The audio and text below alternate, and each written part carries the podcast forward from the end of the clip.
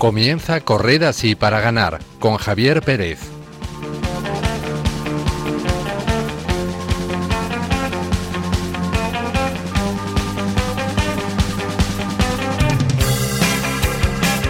Buenas tardes, queridos oyentes, y bienvenidos a una nueva entrega de Corred así para ganar, un programa de Radio María que trata de combinar lo mejor del deporte y la fe con historias que nos ayudarán a ser mejores cristianos y mejores deportistas. Espero que hayan tenido un feliz comienzo de año. Haya sido así o no, nosotros intentaremos hacerles pasar un ameno rato durante 55 minutos y que la experiencia les guste tanto que repitan dentro de un mes, cuando llegue nuestro próximo programa. Para que este propósito se haga realidad, cuento con un equipo de lujo formado en primer lugar por Marta Troyano. Buenas tardes, Marta. Buenas tardes, Javi. Buenas tardes a todos los oyentes. ¿Cómo has empezado el año? Bueno, pues con buen pie, intentando estudiar un poco más y a ver si da resultado. Esperemos que sí. Tenemos al otro lado de la pecera, a los mandos del control técnico, como siempre, a Javi Esquina. Buenas tardes, Javi. Hola, buenas tardes, Javi, y buenas tardes a toda la familia de Radio María. Buenas tardes y enhorabuena porque ya has recibido el alta, ya se te ha curado el pie por fin. Sí, bueno, no se ha curado aún porque aún queda un poquito, pero los reyes sí que me han traído el, el alta. El mejor regalo posible. Después tendremos también con nosotros a Javier Aguirre. Por último, les saluda un servidor, Javier Pérez. Les recordamos que pueden seguir el programa a través de las redes sociales con el hashtag Corred para ganar, tanto en Twitter como en Facebook. También pueden enviarnos sus comentarios a través de WhatsApp en el número 91 153 85 70. 91 153 85 70, escribiendo su nombre y el programa al que se dirigen. Y sin más preámbulos, comenzamos.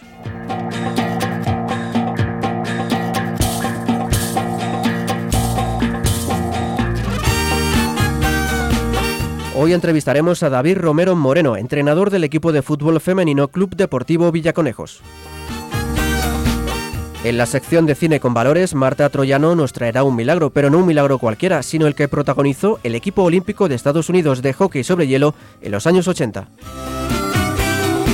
En el apartado musical hoy hablaremos con el padre José Ruiz Osuna, conocido como Don José, un sacerdote que ha lanzado recientemente su séptimo disco, Ganador. Además, repasaremos las últimas noticias del mundo del deporte y la fe y Javier Aguirre nos contará lo último de la Copa Católica.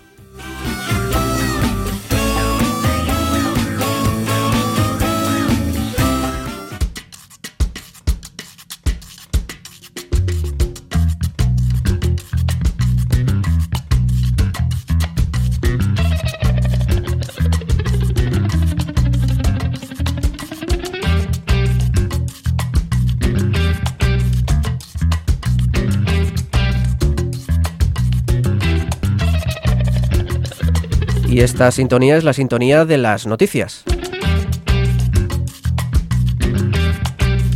Diego Valeri, el jugador mejor valorado de la liga estadounidense, quiere estudiar teología. Diego Hernán Valeri es un futbolista argentino que acaba de ser reconocido como el jugador mejor valorado de la Liga de Fútbol Profesional estadounidense, la Major League Soccer. En una entrevista realizada por el diario Clarín, el jugador muestra su faceta más personal y sus grandes inquietudes, entre las que está la de estudiar teología y filosofía. Valeri no tiene estudios universitarios porque debutó muy joven y se fue rápidamente a Europa, pero sí que es un amante de la lectura, conoce el alemán, el portugués y el inglés. Según explica, es una deuda pendiente y le gustaría hacer una carrera online. No es de que quiera estudiar teología y filosofía si se tiene en cuenta la devoción católica del futbolista y su participación activa en un grupo de jóvenes franciscanos durante sus días de descanso. Valeria asegura que le gusta leer cosas de religión, sabe cosas de los santos que le nutren espiritualmente, aunque también le gusta leer cosas de fútbol. La parroquia franciscana de San Pedro Bautista de Alcorcón convoca la tercera legua franciscana Corre para ayudar. Un año más, la parroquia franciscana de San Pedro Bautista de Alcorcón, en Madrid, invita a todo el que quiera correr para ayudar a la tercera legua franciscana 2018 Run to Help. Un gran interés de la legua es que todos puedan entrar a jugar en este movimiento de ayuda y caridad, donde familias enteras, grupos de amigos, corredores jóvenes, niños o mayores, en sus diversas categorías, marcha solidaria, carrera popular y carreras infantiles, corren para ayudar en un ambiente alegre y festivo. La cita será el próximo día 11 de marzo a las 10 y media de la mañana. La inscripción se puede formalizar en la web legua.org ofminmaculada.org y el precio es de 6 euros y un kilo de comida no perecedera para adultos y de 3 euros y un kilo de comida no perecedera para los menores de 15 años. El jugador del Manchester United, Lukaku, se declara católico y rechaza las acusaciones de usar vudú.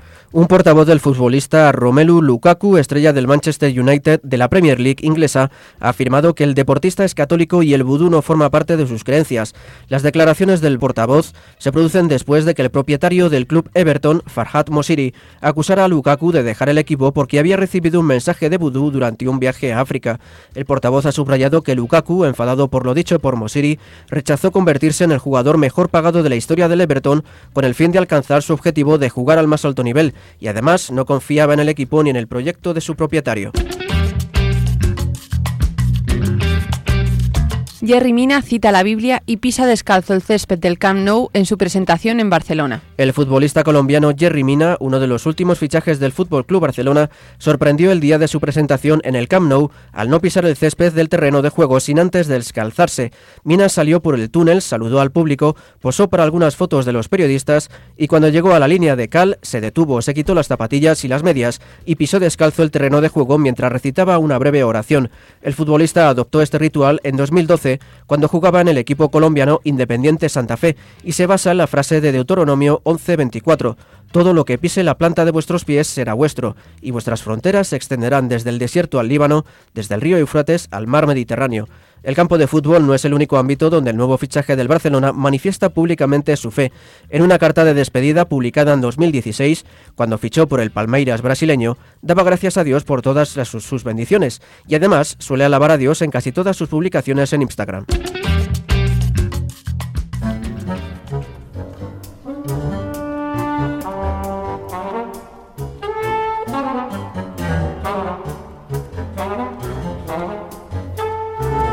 Queridos oyentes, como les anunciábamos al principio del programa, hoy el invitado que ha venido a Radio María, nuestro programa Correza así para ganar, es David Romero Moreno, entrenador de fútbol femenino del Club Deportivo Villaconejos, club que milita en el Primera Fútbol Femenino de la Comunidad de Madrid y que ha venido a compartir con nosotros cómo vive su fe y su faceta deportiva.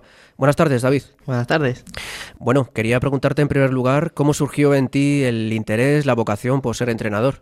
Pues surgió cuando empecé a, jugar yo en fútbol sala, eh, desde que me ofrecieron el ser capitán, el dirigir un poco desde el campo, desde la portería. Me imagino que cuando era jovencillo, pequeñito. cuando era pequeñito, con 11, 12 años. Y la, la, responsabilidad de ser capitán y dirigir un poco desde dentro del campo eh, fue lo que me llevó luego a los banquillos. O sea, ya ahí viste un poco que un poco la labor de líder y responsable, ¿no? Te llamaba. Efectivamente. ¿Y cómo surgió la oportunidad de empezar a ser entrenador? Pues vi un cartel por la calle ahí en mi pueblo, en Alcorcón, y llamé y empecé ahí en la escuela de estudiantes. Me ofrecieron un equipillo y poco a poco empecé a entrenar. Llevo ya 10 años y espero que dure mucho más. Y bueno, a lo largo de estos 10 años me imagino que has vivido de todo, muchas anécdotas. Eh, ¿Qué destacarías? ¿Alguna anécdota, algún pues hay un poco de todo. Eh, siempre está ahí la presión de los padres, que aunque sea formación, siempre quieren competir y buscan eh, un poco el que jueguen los niños a toda costa, sin importarles el rival ni nada. Pero sobre todo me quedo con los momentos buenos de ascensos, de, de la formación de los niños, de ver un equipo que no sabía prácticamente nada y a final de temporada ya se controlan, se, saben jugar, saben el porqué del juego y lo ves evolucionar durante los años y ves que son cosas que tú les has enseñado. ¿Y has entrenado siempre fútbol 11 o también fútbol 7, fútbol sala? He entrenado fútbol 7, fútbol sala y fútbol 11. Ajá, ¿y qué diferencias un poco para los que no somos un poco entendidos del tema? ¿Qué grandes diferencias hay? Aparte del número de jugadores, ¿hay grandes diferencias entre una disciplina y otra? Hombre, el fútbol sala es muy diferente porque son cambios ilimitados, eh, son muchas subidas y bajadas, eh, es más técnico que el fútbol 11. Y es muy rápido, ¿no? Es muy rápido, por eso hay cambios ilimitados. Eh, luego el fútbol 7 es lo ideal para los niños, aunque yo sigo pensando que sería mejor jugar un fútbol 8, que es un poco más real luego al fútbol 11. Y, el fútbol 11 es mucho más táctico que, técnico. Porque luego sí es verdad que aunque tengas jugadores técnicos que te, que te ayuden a resolver partidos, al final el equipo en sí trabaja en una táctica para poder solucionarlo fácilmente. Y bueno, ahora estás entrenando chicas, pero ¿has entrenado antes a chicos? Sí, sí, sí, sí. Llevo 10 años, eh, solo llevo los últimos 4 años entrenando chicas. De hecho, los dos, o sea, es el primer año que me dedico únicamente a entrenar chicas, porque los anteriores los he compaginado con un equipo de chicos. Y, y la verdad es que está. No sé, va siempre conmigo. Y, y bueno, ¿qué, qué diferencias hay, si las hay, entre entrenar a chicos y entrenar a, a chicas? Pues es un poco lo que te decía. eh, los chicos, eh, sí es verdad que hay más ocasiones de ver a jugadores que por su técnica eh, son capaces de, capaces de resolver un partido eh, ellos solos. Con las chicas es más difícil porque la educación que tienen desde pequeña del fútbol eh, ha llegado muy tarde. El fútbol femenino está de moda ahora y antes no existía. Era imposible que hubiera un equipo de chicas como se concibe ahora mismo. Entonces eh, es más táctico que técnico. Eh, para mí me gusta más porque son, es un fútbol más inteligente. Porque las chicas, aparte de que sus cualidades técnicas son. O sea, carecen de ellas, muchas de ellas, eh, cogen y. Para salvar ese obstáculo, piensan más el cómo hacer, el cómo colocarse. eh, es más técnico, más táctico, más de- depende más de la estrategia, del entrenador, que, que los chicos que pueden hacerlo ellos solos. Mm, Sí, que a lo mejor en los chicos hay más individualismo, ¿no? Y en las chicas es más, Más algo más comunitario, ¿no? Algo más, Eso. algo más propio de un equipo, un trabajo en equipo, ¿no? ¿Y qué más difícil manejar, a los chicos o a las chicas? Es más el tema de, saber llevar el vestuario. Porque luego sí es verdad que los piques entre las mujeres es diferente que con los hombres. O sea, los chicos, por ejemplo, eh, aunque tengas un pique en un partido, un rifirrafe, se quedan en el campo y no sale fuera. Las chicas a lo mejor se acuerdan de lo que le hicieron hace dos, tres años en el campo y son un poquito más recorosas en ese aspecto. Entonces es un poco más, es diferente de llevar. Claro, el entrenador tiene que hacer no solo de entrenador, de aspecto técnico, sino también un poco de líder del grupo para poner paz, ¿no? Y que haya armonía. psicólogo, efectivamente. Porque vemos muchas veces en, en fútbol y en muchos deportes, ¿no? Como a veces los piques entre estrellas o entre jugadores pueden dar problemas, ¿no? Efectivamente. Por eso quería preguntarte, bueno, tú que eres católico, eh, ¿cómo tu fe, tu, tu relación con el Señor te ayuda en ese aspecto y en otros de tu, de tu faceta como entrenador? Pues la verdad es que al principio eh, yo he estado siempre educado por mis padres y demás en la iglesia eh, y lo he visto diferente a partir de hace dos años que me hice el Camino de Santiago, que me encontré yo conmigo mismo, con el Señor y demás, y eso me ayudó mucho a ver las cosas de manera diferente. No tanto los resultados, no tanto eh, los protagonismos de tanto entrenador como ser el líder principal y único del equipo, sino que me guío por valores. Me guío por valores de compañerismo, de humildad, de... El primero que falla soy yo, y lo admito, no tengo miedo de reconocerlo delante de las chicas o de los chicos. Lo cometo yo un fallo, les da ejemplo, lo entienden y les ayudo también a ellos a, a- a ver sus propios fallos y a admitirlos. ¿Y cómo, esta es una pregunta clásica, también cómo el deporte te ayuda en tu, en tu vida de fe? Pues es una, o sea, es, en mi vida de fe es un desahogo también de la rutina diaria, con el que salir de, de la rutina del trabajo, de, de estar con, con, con problemas de, en casa o lo que sea, y es una salida en el que te juntas con, con diferentes personas en cada fin de semana, en cada entrenamiento, y desconectas de todo. Entonces te ayuda a, a sentirte satisfecho contigo mismo, al fin y al cabo. y a desconectar un poco ¿no? de la rutina. Bueno, y quería preguntarte porque, bueno, tú eh, haces de entrenador como hobby, no como profesión, porque tú te dedicas a otra cosa, ¿no? ¿En qué trabajas? Yo soy comercial. No tiene mucho que ver, ¿no? Una disciplina con la otra, pero bueno, ¿de qué forma el deporte te ayuda en tu labor profesional? Pues es como te decía un poco antes, es un poco el salir a rutina, el desconectar, porque es algo que al final disfrutas. Ojalá se pudiera llegar a un nivel, pues, entrenador nacional y ojalá se pudiera llegar a, a vivir del fútbol. Pero a día de hoy tampoco está tan fácil las cosas como para que llegues muy lejos. Y la verdad es que es eso, es como hobby, de desconexión y te ayuda pues a desconectar los fines de semana, a desconectar diariamente y es una salida bonita además. Ujú. Quería preguntarte también, eh, bueno, ¿cómo le va al equipo? Que estamos hablando mucho de entrenar y del equipo, ¿cómo le va actualmente al Villaconejos? Pues mira, el fin de semana pasado cogimos y, y terminó la, la primera vuelta. Ujú. Entonces eh, quedaron las chicas campeonas de invierno. Anda, mira, enhorabuena. les- gracias, muchas gracias. Le sacamos dos puntos al segundo porque pinchó el último partido. y con la presión de, de seguir así durante toda la temporada, porque tenemos una gran afición que nos sigue y, y a ver si le podemos dar la alegría del ascenso. Porque pasar- pasaríais a qué categoría? Ah, preferente. Preferente. Está justo por debajo de segunda división y ya hay equipos de, de categoría de, de buen juego. Un poco más mm, profesional, ¿no? Por así decirlo. efectivamente. Has comentado antes que en los últimos años se ha incrementado el interés de, de las chicas en el fútbol. Eh, ¿A qué crees que se debe este interés? ¿Cómo, qué ¿Por qué se debe este, este incremento en el interés? Pues no sabría decirte. Yo creo que también se le está dando más salidas en televisión con el Atlético Madrid femenino, el, el Fútbol Club Barcelona. Entonces, esos, esos equipos grandes es lo que hace que al final, eh, como los equipos de chicos, la gente les siga y, y den pie a ello. Que todavía queda mucho por trabajar en ello, porque la federación está intentando trabajar para ello, pero todavía queda mucho para llegar a ese nivel. Tú, desde el punto de vista del entrenador, mm, ¿qué crees que se podría hacer para que aumentara el interés de no solo de las chicas que quieran jugar, sino también un poco del público que se interese y apoye esta, este tipo de deporte?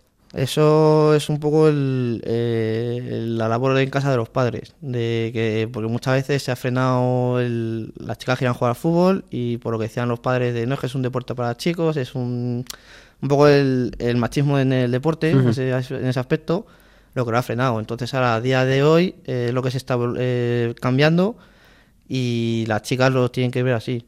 Eh, algunas están empezando a ver el fútbol, están disfrutando ahora con, con los equipos, con las oportunidades que se les da pero yo creo que todavía tiene que trabajar un poco en ese aspecto. La federación, los padres de casa, los amigos, que el- eh, los chicos todavía que no lo vean como es que el deporte es un equipo de, de chicos, no de chicas. Eso es lo que hay que concienciar todavía a la gente. Y bueno, después de tus 10 años de experiencia, ¿qué consejo le darías a alguien que se esté planteando el ser entrenador? Pues que es una es, es un trabajo duro, porque al final realmente no está pagado el trabajo que se dedica en casa a hacer los entrenamientos, a ver los equipos contrarios, a analizarlos. Pero es un equipo, o sea, es un trabajo que es muy gratificante. El ver cómo, por ejemplo, un niño o una niña eh, no, no sabe dar un pase, simplemente o controlar un balón, y cómo poco a poco, con el tiempo, un mes, dos meses, sabe hacerlo, luego se desmarca, luego mete goles. Y es una cosa que a mí personalmente me, me hace sentirme orgulloso de, de lo que hago todos los días. Entonces que lo coja con muchas ganas, que se dedique a ello, pero que si lo va a hacer, que lo haga eh, con, con todo lo que pueda. Con mucha ilusión, ¿no? Que Efectivamente. puede ser el principal ingrediente. Y también quería preguntarte si luego, después de 10 años, pues habrás entrenado a muchos chicos, muchas chicas. ¿Sigues más teniendo contacto con algunos de ellos una vez que ya se han hecho mayores? y Sí, efectivamente. De hecho, casi todos mis segundos ayudantes de, de mi cuerpo técnico suelen ser antiguos jugadores que han estado ahí o simplemente con los que ya he tenido contacto, que entran con ellos, pues el seguir de vez en cuando a salir a tomar unas Coca-Colas, un algo, a verles jugar los partidos y demás, porque al final has tenido jugadores que han pasado por Atlético de Madrid, eh, equipos grandes, y son, son gente que, que les tiene mucho cariño y te agradecen todos los días el haber podido llegar hasta allí y al final lo ves todos los días y, y sí, Sí. te apetece juntarte con ellos. Claro, imagino que serás un poco el hermano mayor, ¿no? Efectivamente, un poquito. Ajá. Bueno, y aparte, eh, saliendo un poco de tu faceta deportiva, eh, tengo entendido que fuiste becario en Radio María. Quería preguntarte qué tal tu experiencia en esta casa. Pues la verdad es que fue inolvidable. De, hecho, sigo viendo por aquí de vez en cuando para ayudar en, como técnico de sonido, eh, a, a lo que pueda ayudar. Solo vine por aquí y es algo que me llevo muchos amigos desde aquí. Y aunque no lo vea diariamente, cada vez que vengo por aquí es como si viniera todos los días. Volveremos a verte por aquí como becario, como voluntario. Seguramente. Bueno, sabes que esta es tu casa y que aquí siempre serás bienvenido. Y ya para ir terminando la entrevista, quería preguntarte qué canción nos recomiendas para terminar este programa. Pues eh, a mí me gusta mucho la canción de Pirata del Caribe. Eh, es un pirata que busca siempre, o sea, tiene un objetivo final y no para hasta conseguirlo. Que durante la aventura hay altibajos, eh, se encuentra cosas que no se espera y al final siempre lucha por ellos para conseguir el resultado final. Algo perfectamente válido para el fútbol, me imagino. Efectivamente. Ah, y aparte de eso, quería preguntarte, me ha venido ahora a la mente, si, como hacen algunos entrenadores algunos jugadores, eh, al principio del partido os motiváis con alguna música especial o algún mensaje, algún tipo de charla motivadora. No, yo lo que dejo es que cada jugador, o sea, dentro del vestuario tienen su, su altavoz Eh, entre ellas se ponen música, eh, eso lo respeto, es su decisión. Y luego antes de salir al campo, en el vestuario, o sea, en el vestuario o en el banquillo, donde se pueda dar, hacemos el grito, un grito todo, todo el equipo junto, que se decía a principio de temporada. Depende de cada equipo, suele ser un grito u otro. Y luego incluso ellas, eh, una vez hecho eso, en el campo, hacen su propio grito de que llevan haciéndolo toda la vida. Una especie de grito de guerra, ¿verdad? Efectivamente. Porque me imagino que la psicología, aparte del físico, que debe ser lo principal, la psicología también eh, tiene un papel importante, me imagino, en, en este deporte. Sí, eso siempre, porque al final hay jugadoras importantes que se lesionan en momentos clave. eh, eh, las situaciones personales de cada una no es lo mismo que a lo mejor a un chico le deje la novia que a una chica que le deje el novio. Eh, son cosas que a ella les afecta mucho más las cosas de fuera que lo que es el propio fútbol. Entonces, eso, el trabajarlo diariamente, al final no dejas de ser un compañero más que la ayuda durante toda la temporada, pero sin alejarte de ser su entrenador. Claro. Bueno, pues David Romero Moreno, entrenador de fútbol femenino, concretamente del Club Deportivo Villaconejos. Muchas gracias por haber compartido con nosotros este, esta conversación, este rato de conversación y, por habernos dado a conocer la labor de entrenador que, bueno, que yo creo que mucha gente seguro que lo desconocía. A vosotros por invitarme.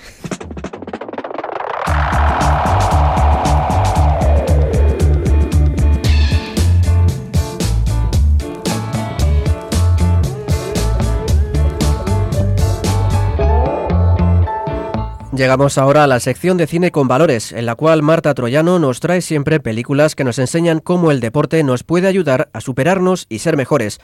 Hoy nos hablará del milagro, la historia que protagonizó el equipo olímpico de Estados Unidos de hockey sobre hielo en los Juegos Olímpicos de Invierno de 1980. La película que os traemos en este programa se llama El Milagro y narra la historia del equipo olímpico de Estados Unidos de hockey sobre hielo que participó en los Juegos Olímpicos de Invierno de Lake Placid, Estados Unidos, en 1980, en plena Guerra Fría, y que tuvo que enfrentarse al todopoderoso equipo de la Unión Soviética. La película está protagonizada por Carl Russell en el papel del entrenador Herb Brooks, que decide formar un equipo con jugadores universitarios y desarrollar una técnica de juego similar a la, de los soviéticos para plantarles cara. Para ello cuenta con siete meses de trabajo duro antes de los Juegos Olímpicos, mientras la tensión entre Estados Unidos y la Unión Soviética crecía con la entrada de la URSS en la guerra de Afganistán. Los jugadores chicos muy jóvenes y cuya única experiencia en el campo ha sido en partidos de la liga universitaria tenían ante sí un reto enorme que nadie creía que podrían lograr. Sin embargo, el entrenador creía y confiaba en ellos. Eso sí, deben cumplir unas condiciones. A Lunain creo que lo conoces de la Liga Nacional. Solo si decidimos Ah, cambiar, podremos competir con los equipos del bloque del Este. ¿Cambiar qué? La forma de entrenar, la de prepararnos, cambiar el sistema. Ajá. ¿De qué cambio de sistema sugieres? Creo que el programa debe ser más largo, más duro y más competitivo. ¿Más? ¿Os haréis cargo? Además, necesitamos cambiar la forma de jugar. ¿Qué significa eso exactamente? Mi plan es adoptar un nuevo estilo, una mezcla entre los soviéticos y los canadienses. Una combinación que exija el más alto nivel de preparación. Escúchale. Velocidad, creatividad y, sobre todo, compenetración. ¿Es lo que has estado empleando en la Universidad de Minnesota? Lo hemos introducido durante estos dos años y Ha ganado tres títulos de la NCAA, chicos. Walter, hay poco tiempo por delante. Herb, ¿en serio crees que con unos chicos que no han jugado nunca juntos y con el tiempo que queda puedes conseguirlo? A ver, este es el estilo ¿Y norteamericano. si no aprenden con suficiente rapidez? Sabemos que estamos lejos de conseguir una medalla, pero no hay que hacer el ridículo. Es cierto, sí. Bob, hace cuatro años el equipo perdió ante un conjunto checo de segunda 15 a 1. Con todos mis respetos, no creo que hagamos un ridículo mayor. Eso si no se hacen profesionales. No sé vosotros, pero yo apostaría por ganar pasta que terminar sexto en Lake Placid. Es arriesgado. Y mucho. Lo es aunque no juguemos contra los soviéticos. ¿Qué pasará si lo hacemos? Bueno, El eso- año pasado con los mejores. Estrellas profesionales. Nos ganaron igual. no porque fueran superiores. Con las estrellas se fracasa, porque depende solo de talentos individuales. Los soviéticos ganan porque utilizan sus talentos dentro de un sistema diseñado para mejorar el equipo. Mi meta es superarlos con sus métodos. El entrenador sabe que no sirve con tener estrellas en el equipo porque dependes de talentos individuales, sino que el único medio es poner los talentos de cada uno de los jugadores al servicio del equipo. De aquí podemos sacar la enseñanza, que ya conocemos, de que no sirve de nada tener un talento si nos lo guardamos para nosotros mismos. El único modo de que nuestros talentos den fruto es ponerlos al servicio de los demás. Con mucho trabajo duro y habiéndose llevado duras reprimendas del entrenador, se enfrentan a los soviéticos justo antes de los Juegos. En este partido son derrotados y uno de sus mejores jugadores se lesiona, por lo que las expectativas de cara a los Juegos Olímpicos no eran muy buenas. Sin embargo, el entrenador mantiene al jugador en el equipo, reservándole para las semifinales. Finalmente, con mucho esfuerzo, consiguen pasar de ronda y llega el enfrentamiento contra los soviéticos. El entrenador no muestra ninguna debilidad ante los jugadores, pero se sincera con su esposa. Esta ha sido un apoyo constante para él, a pesar de que el exceso de trabajo les llevó a tener alguna discusión. Hay que jugar contra el mejor equipo de hockey del mundo. Tal vez el mejor que ha existido nunca. ¿Por qué no lo dejan estar? Porque es más que un partido para muchas personas. Ya, intento formar parejas. Johnson contra Mikhailov, Broten contra Petrov, Pav contra Fulanitov. Pero... Son mejores para ti. Te aconsejo que omitas ese comentario delante de los muchachos. No.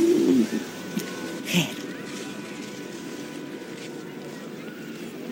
No es una tragedia no ganar a ese equipo. Ya. Lo importante es que hayáis llegado tan lejos.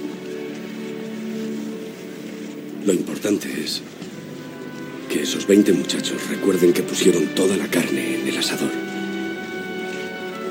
Y jugaron con el corazón.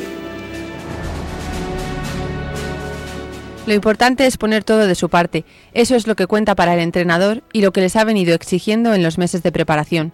Y esto, tan válido en el deporte, nos sirve también para la propia vida, en la que tenemos que dar el todo por el todo en lo que hacemos.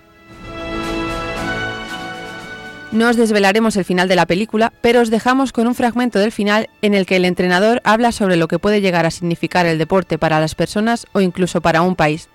No especifica mucho acerca de la fe, pero a veces a través del sacrificio, de la entrega, poniendo nuestros talentos al servicio de los demás, podemos descubrir la verdadera fe y la verdad, la que proviene de Dios. Era mucho más que un partido de hockey. No solo para quienes lo presenciaron, sino para quienes tomaron parte en él.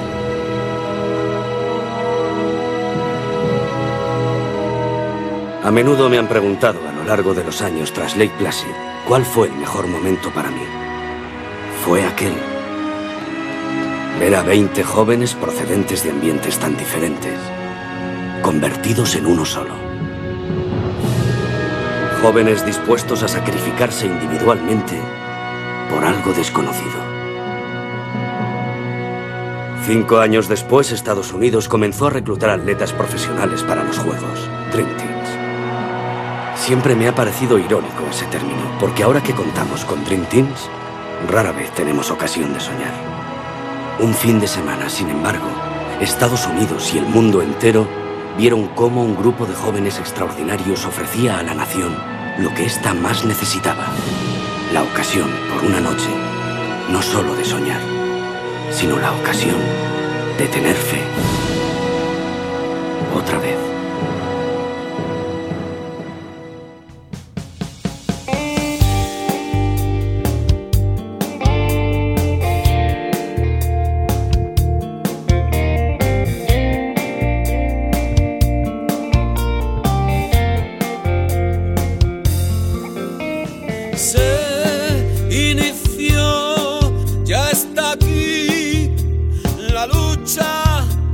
Ganador,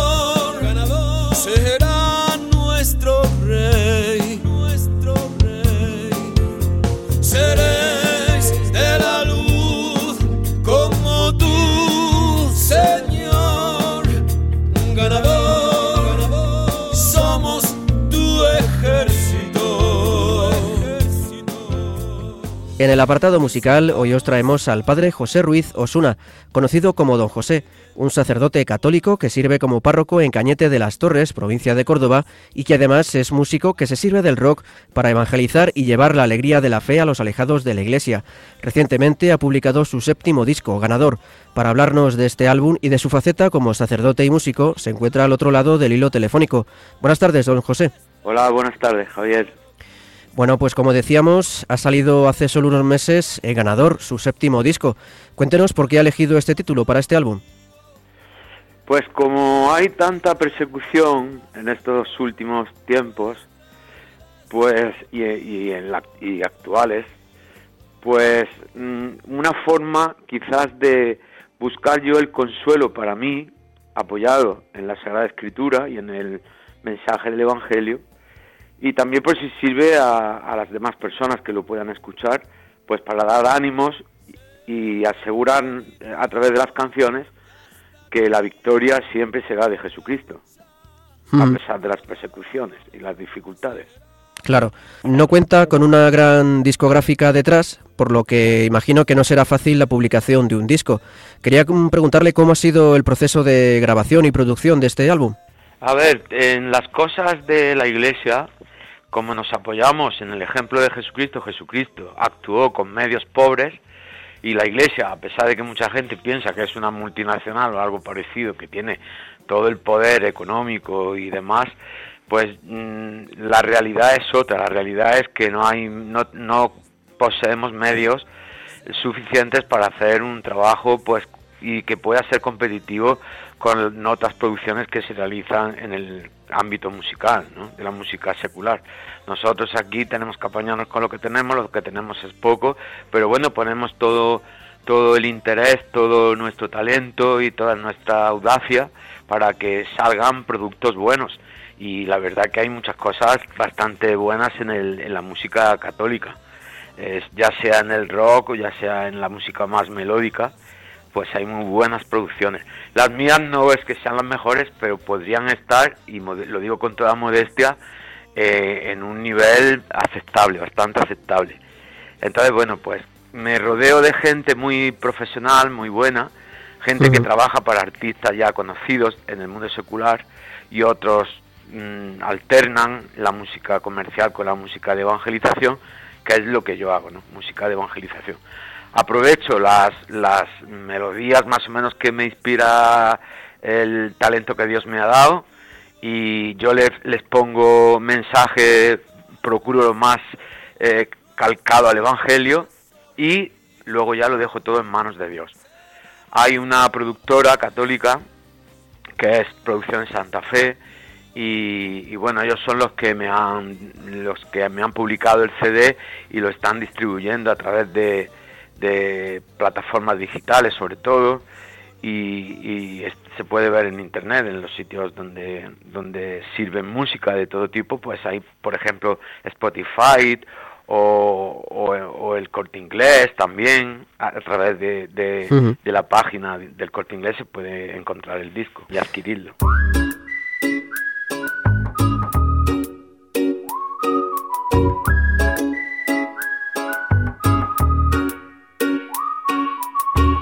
Parece que nadie sabe como tú, como tú. Nadie sabe como tú, como tú. Quería preguntarle por el primer sencillo, que es el tema Fe.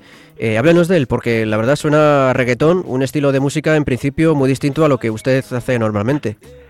Hoy hay toda una mezcla de, de hay muchísima fusión, ¿no?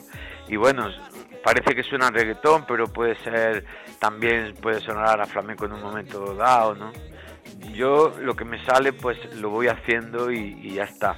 Este primer sencillo que salió se llama La Fe y les pareció a los músicos y a los productores que, que, era un disco que podía ser el primer, o sea, una canción que podía ser la primera en publicarse y así se hizo. Y bueno, pues ahí está la canción. Mm, la verdad que mucha gente me ha llamado y me ha felicitado y, en general mi experiencia es que a muchas personas a través de las canciones se divierten y al mismo tiempo reciben una catequesis entre, envuelta en, unos sonidos que les puede gustar más o menos a la, gente joven sobre todo y también a la mayor porque es una música que me parece a mí que, es mm, que puede aceptar cualquier oído. eh, sin tener en cuenta la edad.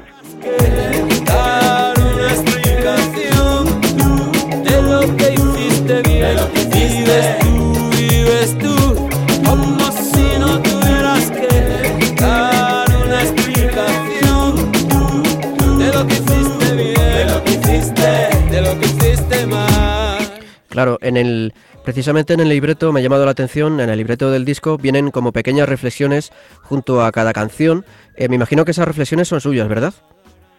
Sí, sí, bueno, mías sí, algunas las he sacado de, del Evangelio, de algún otro sitio, de alguna cita de, por ejemplo, de San Agustín, alguna así. Háblenos un poco de esa faceta que, como describe en su web, de predicantautor. A ver, yo soy converso. En principio viví mi juventud y mi niñez casi me he desarrollado en un ambiente, en una cultura cristiana, ¿no? En España siempre se ha vivido la fe y se sigue viviendo. Quieras que no, tú tienes un conocimiento, por muy pequeño que sea, de quién es Jesucristo y de la Iglesia. Otra cosa es que sea correcto ese conocimiento, ¿no? Como no nadie me, se preocupó de enseñarme y, y darme catequesis como, como debería haber sido, pues yo más o menos mm, crecí en un ambiente pagano y alejado de la iglesia. A los 21 años conocí a gente del Opus Dei sobre todo que, que me hicieron descubrir un nuevo mundo, una nueva humanidad, que me, que me presentaron una iglesia que jamás había pensado y que eh, esa, esa, esa enseñanza que yo iba recibiendo la aceptaba dentro de mí con mucha alegría, con mucho gozo, y así me fui enamorando poquito a poco de, de, la iglesia, de Jesucristo, de la Virgen María y de todo el plan y todo el programa que presenta el Señor en su Evangelio. Entonces, como andaba por en búsqueda de algo que me diera seguridad y que me fortaleciera en, en mi forma de vivir, pues aquí encontré la solución. Después de haber probado en muchos sitios, me di cuenta que esto era lo único que merecía la pena aferrarse a, ello, ¿no?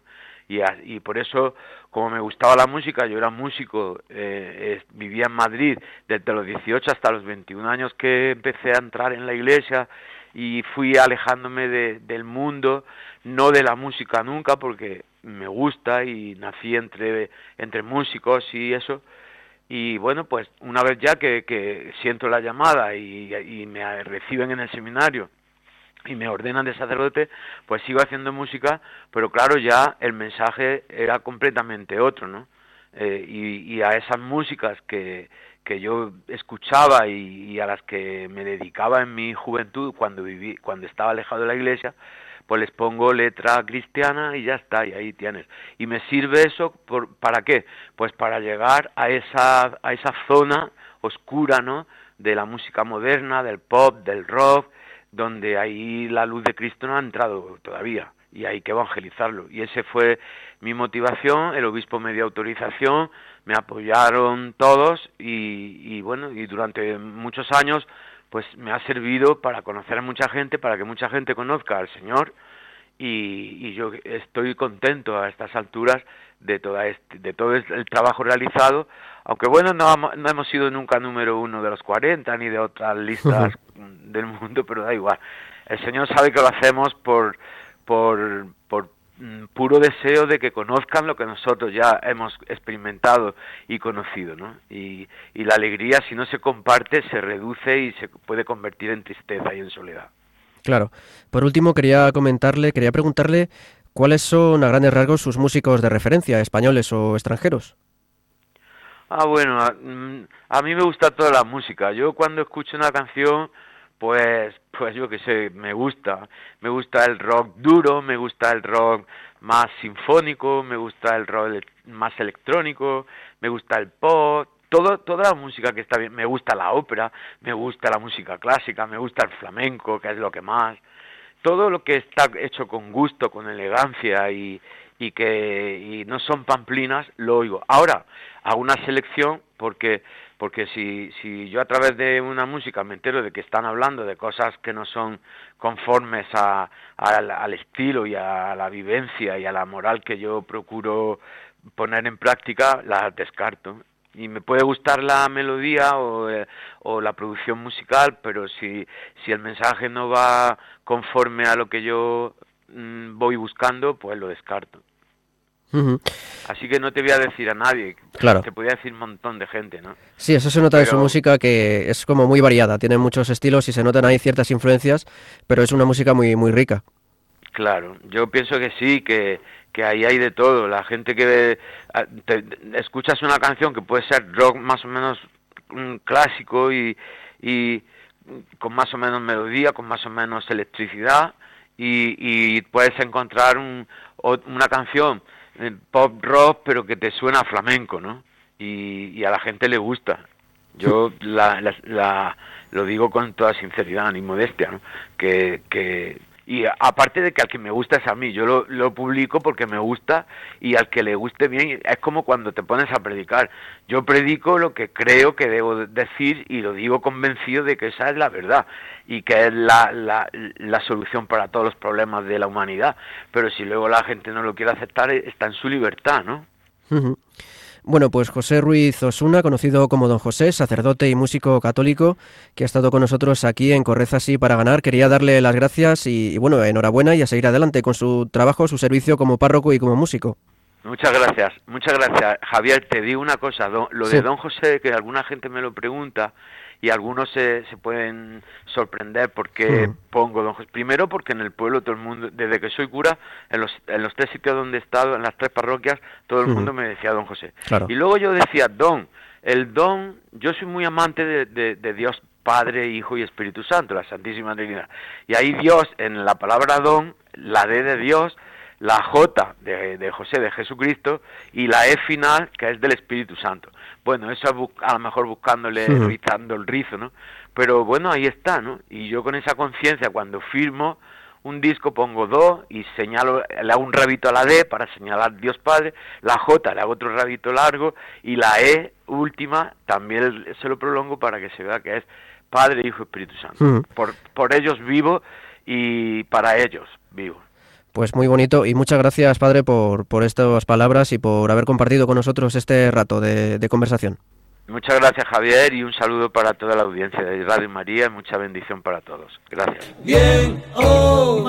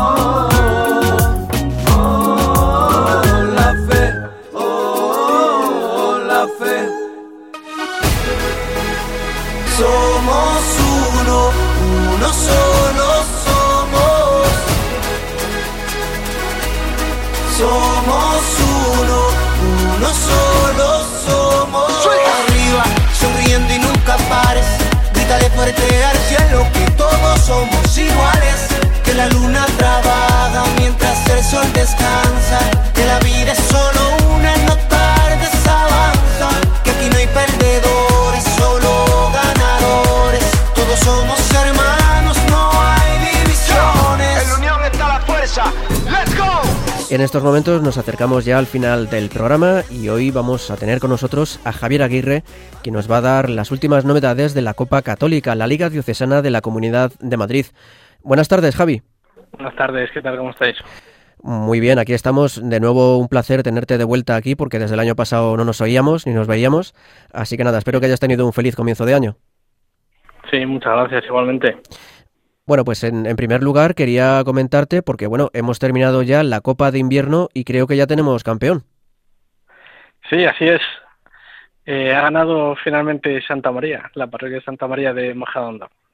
Ajá, porque me acuerdo el, el, último programa que nos vimos el año pasado, en noviembre, comentábamos que estaba la cosa muy disputada y bueno, al final ha habido, ha habido campeón porque tenía que haberlo, pero ha, ha estado bastante disputado, por lo que tengo entendido. Sí, tuvimos el último fin de semana el, el pasado fin de semana los últimos encuentros y de hecho fueron entre, dio la casualidad que fueron los últimos, los primeros cuatro clasificados y se decidió en el, último partido, que al final ganó Santa María la liga. Fue un final emocionante por lo que veo. Sí. Bueno, y, estuvo bastante bien. Y ahora que ha terminado la Copa de Invierno, quería preguntarte quién ha sido la bota de oro, quién ha sido el máximo goleador del torneo. Pues el máximo goleador de, este torneo de la Liga de, Invierno ha sido Pedro Lobo García, también de Santa María. ¿Sabes cuántos goles ha hecho? Sí, ha hecho más de 17 goles en total. Pues no está mal para, para una primera vuelta, ¿verdad? Sí. Total de 10 partidos.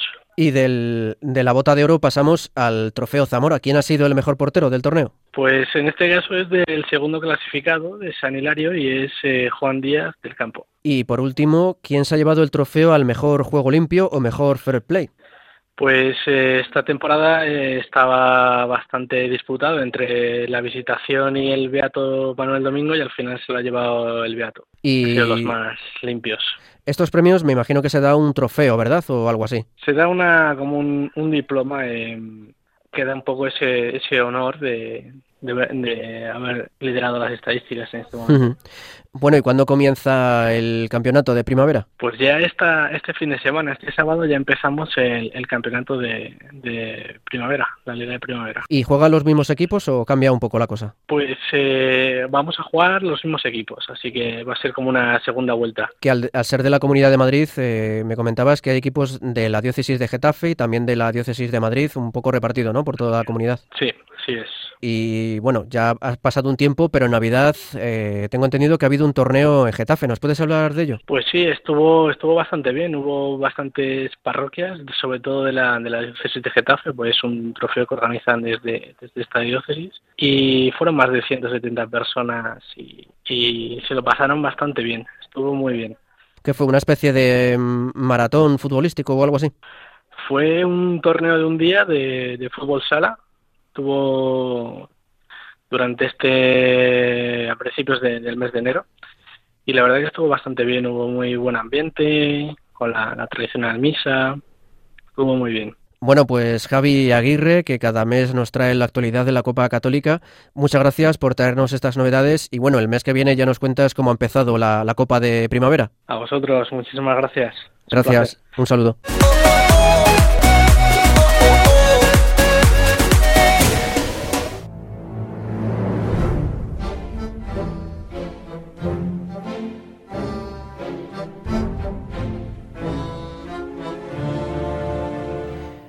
Y con esta canción, Drink Up Me Heart Yo-Ho, la canción de Piratas del Caribe de Hans Zimmer, llegamos al final de nuestro decimoctavo programa. Esta tarde hemos entrevistado a David Romero Moreno, entrenador del equipo de fútbol femenino Club Deportivo Villaconejos, que nos ha dado a conocer los entresijos de su labor.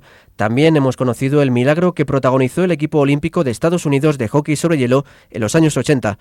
Además, hemos hablado con don José Sacerdote, que ha lanzado recientemente su último disco, Ganador, y Javier Aguirre nos ha puesto al día con las novedades de la Copa Católica. Para ello hemos contado con la compañía y el trabajo de Marta Troyano y Javier Esquina. Muchas gracias, chicos. Muchísimas gracias y hasta el próximo mes. Muchas gracias y hasta el próximo programa.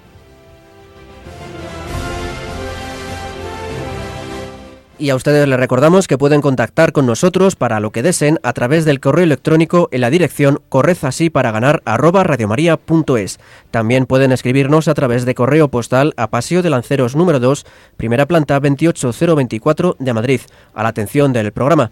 También pueden dejarnos un mensaje en WhatsApp en el 91 153 85 70, 91 153 85 70, diciendo que quieren dirigirse al programa Correz así para ganar.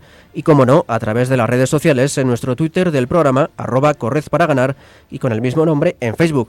Nos despedimos invitándoles a escucharnos el próximo 1 de marzo, ya comenzada la cuaresma. Un fuerte abrazo de todo el equipo que formamos Correz así para ganar y que Dios los bendiga.